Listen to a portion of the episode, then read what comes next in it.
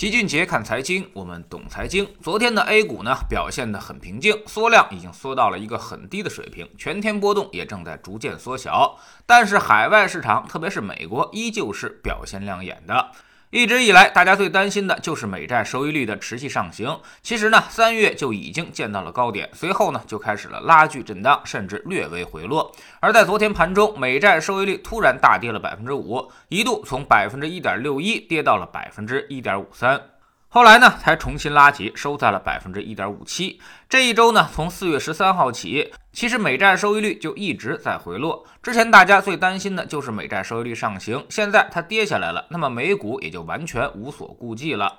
标普五百指数昨天呢再度创出历史新高，达到了四千一百七十点。今年以来已经上涨了百分之十一。纵观美股，从二零零九年开始一路上涨，几乎每年涨幅都在百分之十以上。二零零九年、二零一三年还有二零一九年这三年涨幅都超过了百分之二十。二零一一年和二零一五年美股几乎收平，真正十几年来下跌的年份其实也就是二零一八年，也仅仅回落了百分之六。美股实在是让国内的投资资者羡慕嫉妒恨的牙根儿直痒痒，跟 A 股形成了强烈的反差。我们这十几年来几乎是涨一年跌一年，最多也就连涨两年，第三年肯定是要回调的。那么为啥最近美股表现如此强劲呢？官方说法是美国的经济数据表现强劲。美国三月零售销售超预期，环比激增。上周，美国首次申请失业的人数已经远低于预期，创十三个月的新低。也就是说，美国经济正在加速的复苏当中，但这个却无法解释美国国债的表现。按说经济复苏强劲，那么用钱的地方就会增加，国债收益率应该上行才对，为何会下跌呢？还有一种解释就是，日本公布的数据显示，日本投资者正在海外四处买海外债券，那么美债可能就是他们重点增。增持的品种，买入美国国债的钱越多，按照供需关系，那么价格就会出现下降，所以利率也就降下来了。经济复苏超预期，再加上美国国债收益率的下降，这种利好作用双管齐下，继续推升着美国股市的表现。但其实，在老齐看来，这些并不太合理。因为呢，如果有很多人去增持美国国债，那么美元指数就会上升，而且美元对日元汇率应该有所反应。日本人要把钱借给美国，那肯定是先卖日元，然后再买入美元，最后呢买美国国债的。所以美元也应该走强才对，或者至少是美元对日元走强。但是从汇率和美元指数表现来看，并没有看到这点。美元指数从三月底见到高点九十三点以来一路下行，现在已经跌去了近百分之二。美元对日元也在贬值。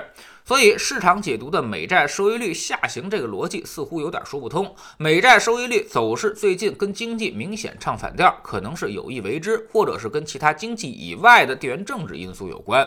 要么呢，就是因为之前涨得太猛了，预期过于强烈，现在发生了均值回归。总之，美元收益率和美元指数下行，以及美股的上涨，对于 A 股来说应该还算是个好消息。美元指数如果在这里调整一下，A 股也会获得更多的喘息之机。美元汇率如果升得很快证明有大量的外资流出，那么对于 A 股市场来说，压力就会很大。而且美国有更多的全球配置基金，对于 A 股的影响也非常大。美股好了，这些全球投资基金的投资者情绪就会相对稳定。一旦那边出现大跌，投资者发生恐慌，赎回这些基金的份额，那么我们这边也会跟着遭殃。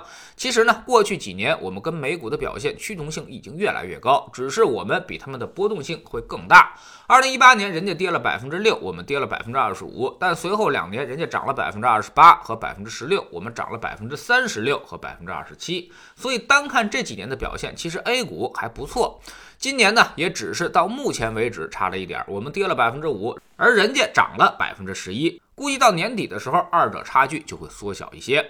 所以很多人都问老齐，那么美股未来如果下跌，会不会对我们产生影响呢？答案是肯定会的，而且随着我们涨得越来越高，影响也会变得越来越大。但是两国股市也遵循均值回归的定律，过去十几年无疑是美国股市表现更佳，但是未来十几年很可能机会就在我们这边了。刚才也说了，从最近几年的股市表现来看，其实我们已经不逊于美国，今年也只是刚开始，还没到下结论的时候。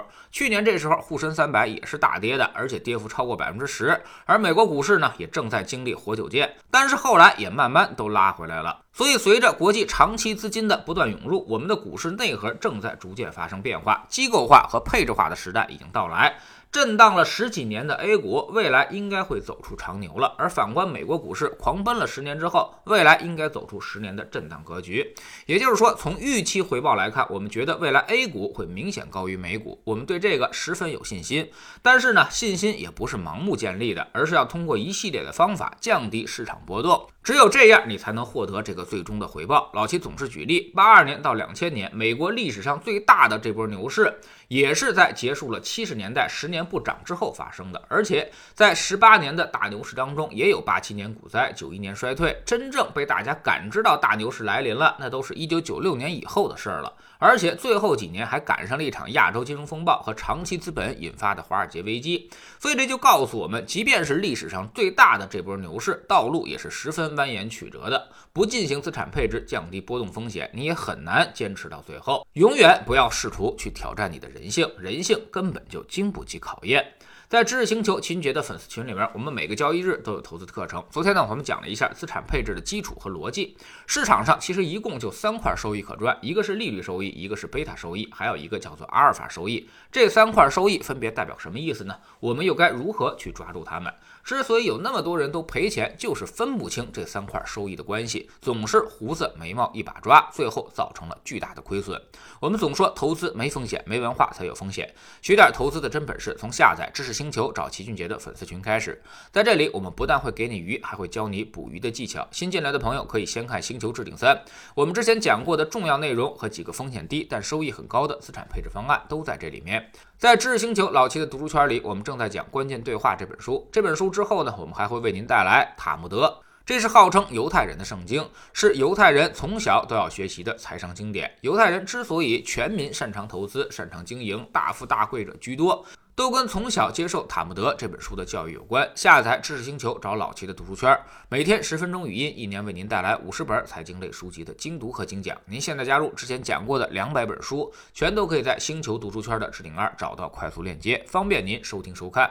读书圈学习读万卷书，粉丝群实践行万里路，各自独立运营，也单独付费，千万不要走错了。苹果用户请到老齐的读书圈同名公众号里面扫描二维码加入，三天之内不满意，可以在星球 P P 的右上角自己全额退款，欢迎过来体验一下。